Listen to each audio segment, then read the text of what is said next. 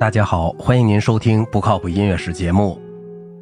一九三零至一九三二年，勋伯格创作了三幕歌剧《摩西与亚伦》中的前两幕，脚本是自传的。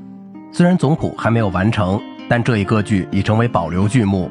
在旧约的背景下，勋伯格表现了摩西与亚伦之间的悲剧性冲突。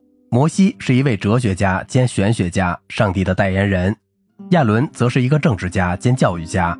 他按照摩西的代言向群众解释，摩西不能传达他看到上帝的显灵，而亚伦虽然可以传达，但又不能正确的理解他。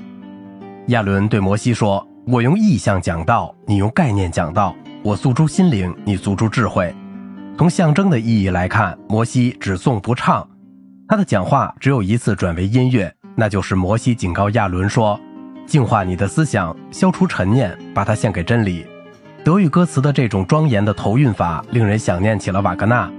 勋伯格在通篇中都使用同音乐和戏剧思想有象征关系的元音和辅音。《摩西与亚伦》既像一部歌剧，也像一部清唱剧。以色列人的合唱占了很大部分，六个独唱中的一组代表了上帝的声音，也像摩西一样只颂不唱。在总谱中最生动的部分。描绘金牛犊崇拜的一个大型场景中的独唱、合唱和舞蹈的综合的节奏，乐器色彩和突然的对比，形成了一个壮丽的画面，既有东方的辉煌，又有戏剧效果。整部歌剧都建立在一个单一的音列上。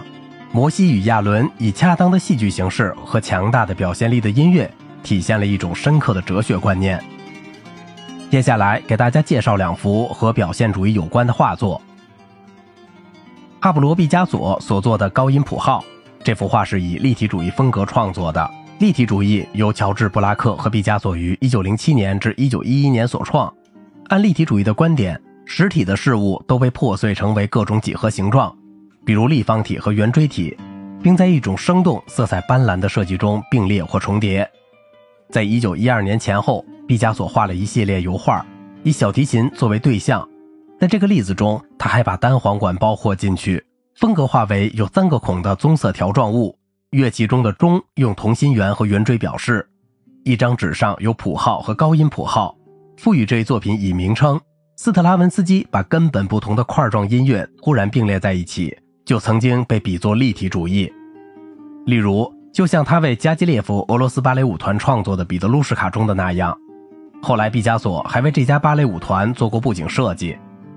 瓦西里·康定斯基在1903年创作的蓝骑士油画，从早年开始，康定斯基就喜爱马和骑手，经常在作品中描绘他们。这个穿着蓝色大衣骑手的幽灵般的形象，表现了这位艺术家所呈现主题的神秘感和冒险精神。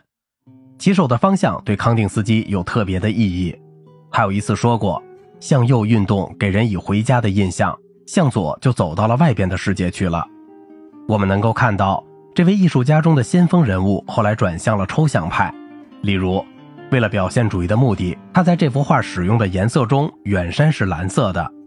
在一九一一至一九一二年间，康定斯基和弗朗斯·马克创立了一个名为《蓝骑士》的年刊，成为印象主义运动的机构刊物，其中发表艺术作品、论文和音乐作品，包括勋伯格和贝尔格的歌曲。有兴趣的朋友可以找来这两幅画来看看。好了，今天的节目就到这里了。如果您喜欢我的节目，请您点赞、收藏并转发我的专辑。我是赵静荣，感谢您的耐心陪伴。